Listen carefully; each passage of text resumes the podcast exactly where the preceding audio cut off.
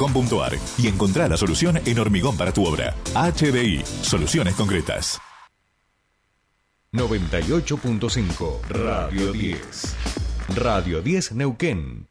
Desde las 7 y hasta las 9. Tercer puente.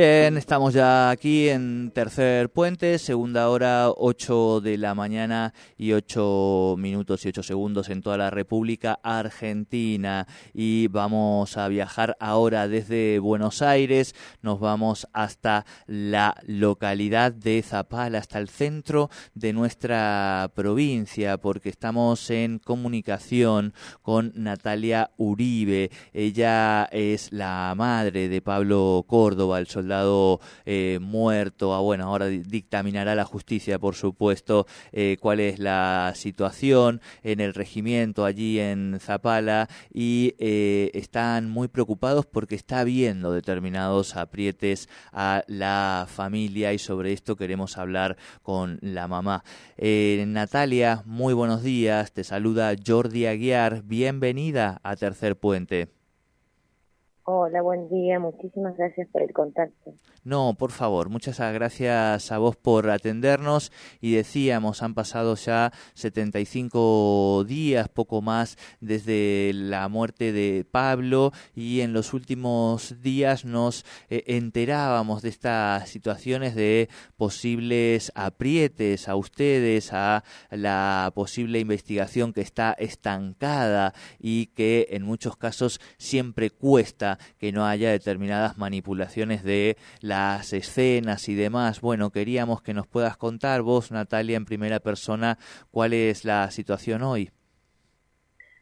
Sí, bueno, nosotros eh, hemos pedido al juez una medida de protección, digamos, eh, se ha logrado una prohibición de acercamiento de, lo, de los jefes hacia, la, hacia mi persona y hacia Juan José, el papá de Pablo, eh, debido a que, bueno, nos hemos sentido intimidados por eh, diversos actos y dichos de, estos personajes, así que hemos solicitado que, que no se puedan acercar más a nosotros y, por supuesto, los responsabilizamos de cualquier cosa que nos pueda llegar a suceder a nosotros como cada uno, ¿verdad? Tanto a nosotros como a nuestra hija.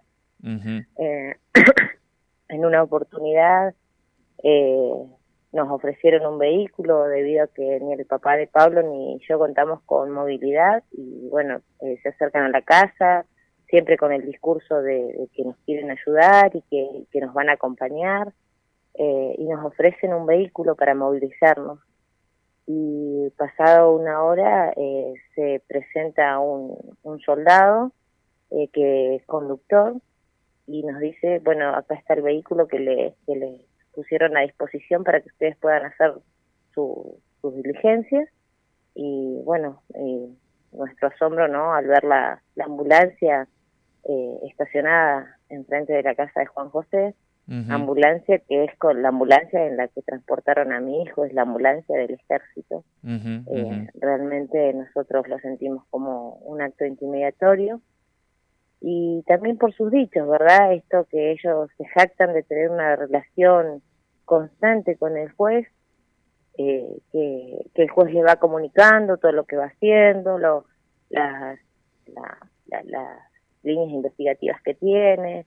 Eh, la cosa, digamos, que a nosotros nos parece, nos sorprende muchísimo debido a que es el mismísimo ejército el que es objeto de investigación en esta causa porque mi hijo era, era soldado del ejército, estaba dentro del ejército, lo encontraron soldados o, personal del ejército, entonces no, no nos parece lógico que, que los altos mandos tengan acceso a esta información.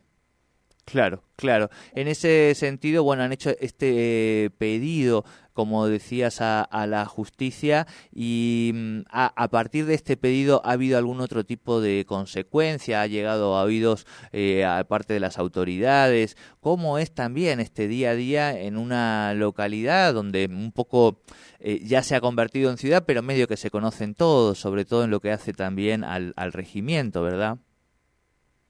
Sí, la verdad que digamos, después de eso no, no se han acercado más, eh, han cumplido esta, esta medida de, de, restricción. Y lo que sí, bueno, yo eh, en lo personal digo que una vez más eh, perjudicaron al, al papá de, Pablo, a Juan José, con esta medida debido a que a él, o sea, la, la, la medida de protección salió dirigida hacia todo el personal que tenga mismo grado o mayor grado de Juan José.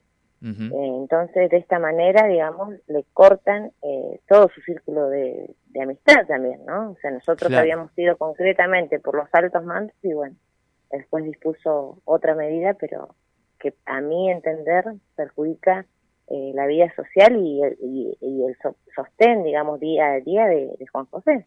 Claro, porque digo, vale recordar también a, la audiencia que Juan José también es miembro, digo, de este el, el, ejército y que él, en ese sentido, como vos decís, le toca estar en ese otro lugar también, digo, ¿no? Con todo lo que conlleva en términos de lo que son el cuidado de las jerarquías, pero también donde allí está su marco de contención, además del familiar.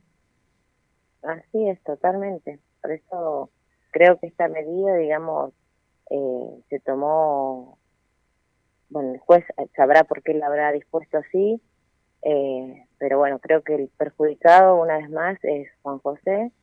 Eh, y por mi parte yo estoy más tranquila, digamos, de que no se acerque ninguno de ningún personaje del ejército hacia mi persona porque realmente nosotros tenemos miedo. Yo eh, vivo, vivo con miedo, pero bueno, yo, como dije, a mí no me van a callar, yo voy a seguir exigiendo justicia de esto que yo afirmo que fue un asesinato dentro del ejército y lo afirmo por todas las pruebas que hay dentro del expediente y todas las que faltan también, ¿no? Pero eh, por las que ya hay y todas las inconsistencias que hay dentro del expediente no podemos seguir hablando de, un, de un suicidio. Claro, claro. Todavía, como decías, este, también falta hasta donde sabemos, si no corregime, por favor, Natalia, eh, el peritaje balístico, ¿no? El tipo de calibre al que corresponde cada disparo, la posición eh, de cada uno, el recorrido, bueno, cuestiones que son técnicas, pero que finalmente son las que terminan de em, definir y esclarecer también eh, los hechos. Eh, vos en ese sentido, Natalia, eh, lo que querés es que se pueda hacer justicia y que se avance y que se conozca la verdad. Totalmente, yo quiero que, se conozca la verdad, que todos los que encargados de, realizar esto y todos los que se encargaron de encubrir y ensuciar toda la escena y de, de plantar cosas dentro de la escena, eh, creo que tienen que pagar absolutamente todo. Eh, yo necesito que se haga justicia para que mi hijo pueda descansar en paz. Sabemos, eh, digo, bueno, el regimiento de Zapala fue conocido y es conocido eh, por el caso histórico de Carrasco, pero siempre que tienen que ser este tipo de investigaciones sobre el accionar de fuerzas de seguridad, en general, no vamos a, ser tan sentenciadores, pero en general eh, se encuentran investigaciones con todo tipo de situaciones anómalas, digamos. ¿Vos crees en ese sentido que desde también el Poder Judicial, quien es ahora quien tiene la responsabilidad, son conscientes, eh, están siendo conscientes de los posibles entorpecimientos a la causa? Yo creo que el juez se tiene que dar cuenta eh, de que de que acá se quiso entorpecer todo, digamos desde desde los primeros desde las primeras declaraciones, eh, desde lo primero que se sale a decir desde el ejército, desde las contradicciones mismas que hay en, estas declaraciones de la primera, las primeras gentes que encontraron a mi hijo. Eh, el FAL se le hizo dos pericias y no le encuentran una huella cotejable, o sea, eh, si esto hubiese pasado en el ámbito civil, esto ya estaría resuelto. Eh, es así. Esto se demora y, se aletarga porque están viendo de qué manera eh, limpiar un poco, un poco de gente. Eh, entonces, eso, ese es el tema. Y yo estoy convencida de eso y estoy convencida de que quien lo mató a mi hijo está dentro del ejército y está siendo encubierto todo esto por mucha gente del ejército. Bien, Natalia, y todo esto teniendo a Juan José, como decíamos, siendo también parte de las fuerzas, ¿no? Lo cual complejiza también mucho su situación, me imagino. Sí, Juan José de, de igual manera eh, concuerda conmigo. De hecho, nosotros el día de la Jura de la Bandera hicimos una presentación delante de todo el ejército ahí, dentro de la misma guarnición, donde Juan José lo dijo a viva voz, a mi hijo lo mataron acá adentro y, es muy probable que el, que hizo esto esté formado en este, en este mismo lugar pues, o vista las mismas, la misma ropa. O sea, no, no, no hay duda de eso. Eh, Juan José sabrá eh, cómo continuará él con su carrera, realmente yo no lo sé, eh, pero yo creo que acá más que una carrera, más que más que todo, a nosotros nos arrebataron a nuestro hijo, eh, un, chico que tenía muchas ganas de vivir, tenía proyectos, tenía y era un chico alegre que, nos llenaba la vida.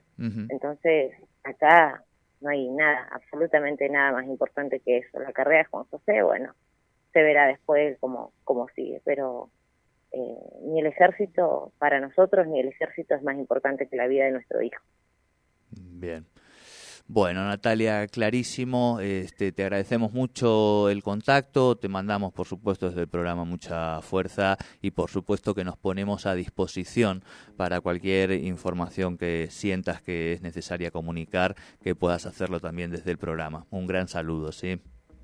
Un abrazo, que muy bien, gracias. Igualmente. Hablábamos entonces con Natalia eh, Uribe, este, la mamá de Pablo Jesús Córdoba, este joven de 21 años que fue encontrado el primero de junio último, este, con dos tiros en el regimiento de Zapala. Este, bueno, la familia estaba denunciando, le indica este apriete, situaciones donde la justicia no avance, entorpecimiento de la causa y nosotros por supuestísimo que queríamos charlar con ella y ver cuál es la situación y vamos a seguir eh, el caso de esta mamá, de estos papás que se encuentran con esta situación. Bien, pausa y ya venimos.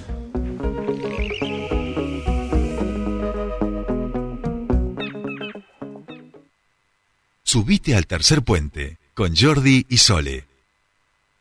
Auspicia Irunia, concesionario oficial Volkswagen en Neuquén y Río Negro. Y Pan American Energy, energía responsable. Las goteras ya no son tu problema. Vení al Palacio de la Pintura